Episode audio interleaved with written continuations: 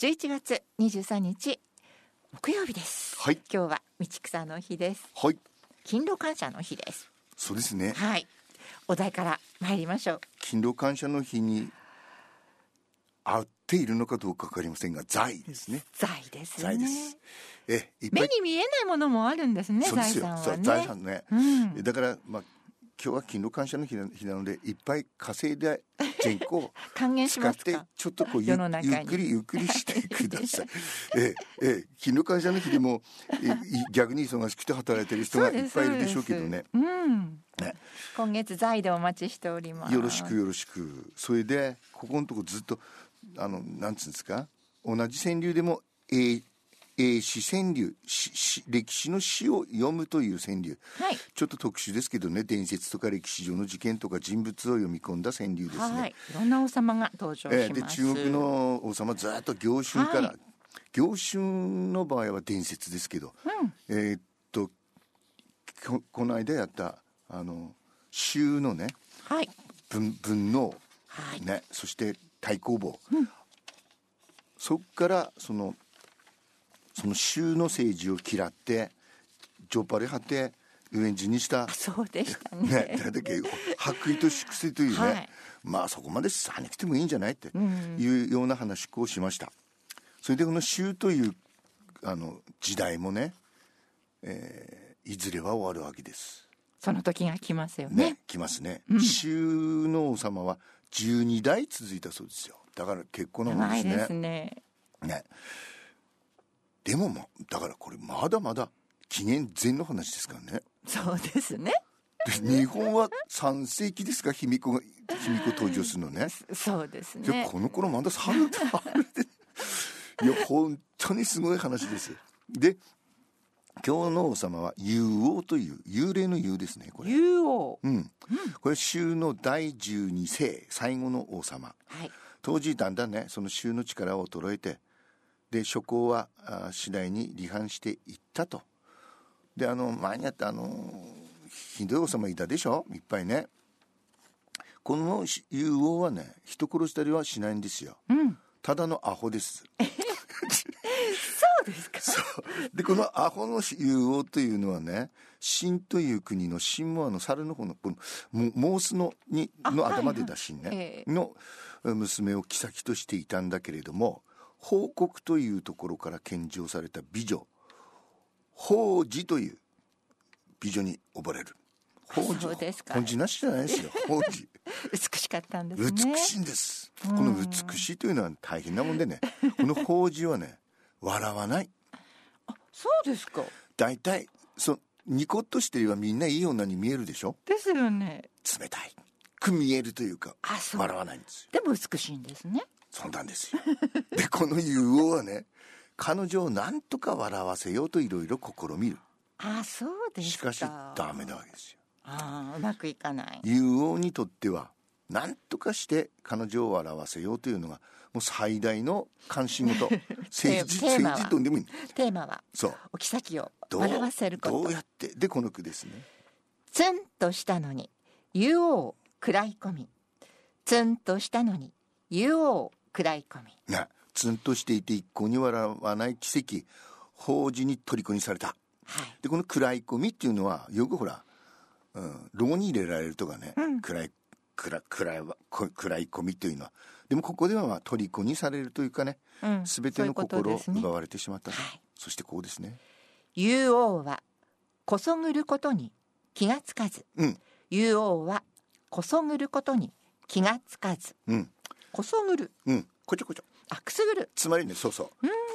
女性がいくら済ましてツンとしていてもね、うんちょっとこちょこちょっとかってやれば笑うでしょうと、ね言うは男のくせにうん好きな女を笑わすこともできなかったなんてうん全くダメなやつだなというえ江戸っ子のつぶやきですね、ええ、できるだろそれぐらいはっでてすねそれである日この雄王がね諸国のその王様に召集の合図であるのろしをあげるねあげると、まあ諸侯が馳せさんじるわけですよ、だだだだだはいところが何も起こってないとででそのそのまま引き返したのにうんで法事はねその様子がおかしいと言って大いに笑ったって言うんですよついにでこのバカ殿はねはい気をゆくしたその雄王はその後しばしばのろしを上げて諸侯をし召し召し召し召したというかはい召集したとそうするとどうなります次第にねうんそのろしを信用しなくなるでしょそうですねね、おかみ少年、これおかみ少年の話みたいですけど、ええあの、あアホな王様ね、うんでこの句、妃のほかは笑い手が一人なしうん、妃のほかは笑い手が一人なしだてばし、ね、嫌いたちもそれからその諸国の王様ものろし上がればまず駆けつけると、はいそれは何もないと。うんまたかとでこのお法事だけが笑っていると、でこれですよ。花火見るたびおめかけは笑うなりうん、花火見るたびおめかけは笑うなり、うん、花火っつうのろしのことですね。よっぽどのろしがお好きな好きなんですおね妃様なんですねでこの句、狼のくそびにうんくべて笑わせる、狼のくそびにくべて笑わせるあ和江さんにそう いうあの下品な句を読ませて、ちょっと抵抗がありましたけどまさかのだってさ、ほらのろしってどう書きます？漢字で。ああ狼の狼煙の煙ですよね。そうですもでともとはそれをうん使ってたんですね、狼のくそびっつうのはのろしのことですね。うんなんでか。のろしを上げるときに狼のくそを用いると風が吹いてもまっすぐ煙が上がるという俗説に基づいてうんそうなったと。そうなんですうんね、そしてこの句。笑うので四百余州の民は泣きうん笑うので四百余州の民は泣き、うん。彼女だけが笑ったってね、その大変でしょ。そのために国中の人々も苦しめられて流されたらということですね。そしてここですね。皆人を笑いなくすと進化いい、うん。皆人を笑いなくすと進化いいのろしが上がるたんびに彼女は喜んで笑うけれども、ね、進化はなんか不安になるでしょ。うん笑い事では進まされねべと。これじゃまずいでしょうなんぼバカ殿だなって。で、 これですね。万卒を捨てて一生ご寵愛うん。万卒を捨てて一生ご寵愛一生というのは一人のおめかけさんと書きますね。うん万卒つまり、えー万民というか兵隊もみんなすく捨てて、うんこの一人のおめかけさんを愛したと、これはあの有名な「一生こうなりて万骨狩る」というあのあ有名な言葉でしょ故事があるんですそれねそれの裏返しですね、うんうんええええい一生はね、あはいあのことわざの方は、んし将軍の将を書きますけど、はいそういうことですねそしてとうとうねこの雄王はねその自分のお妃ねし秦という国からあもらった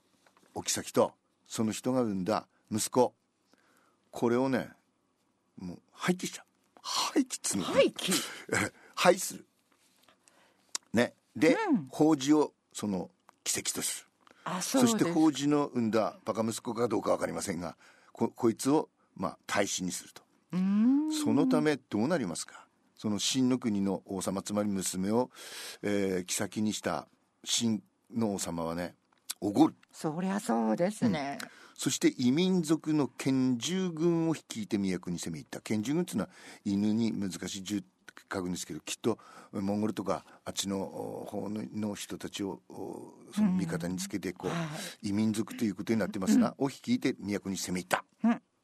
さあ雄王は王を慌ててのろしを上げて諸侯を召集しますわな、うんうん、どうなりますかどうなりますか 誰も来ねえべまたかとまたか、はい王の一人芝居だろうと、ん誰も来ないそしておおお衆雄王は殺されるそして、えー、法事は、えー、人質というか虜にされるうんそしてこの句ですね花火に寝台湯王を入れ上げる、うん花火に寝台湯王を入れ上げるということですで次の句機嫌よく湯王寝台を潰し、うん機嫌よく湯王寝台を潰しうん、そしてつまりね皆同じことですよ本当に気球損保の時が来て大急ぎでのろしを上げる時にねさすがに雄王は法事に「今回は笑い事ではねえや」ってね行ったんじゃないの、うん、笑いごってはねえと言おうあわて、うん笑いごってはねえと言おうあわてしかしこういうの後の祭りっちゅうやつでし ょそうです ね困ったもんだという話っこでありましたはいではプラスワンですライオネル・リッチーをお送りしています今日の1986年全米ナンバーワンヒット聞いたことあるでしょライオネル・リッチー声優セイミー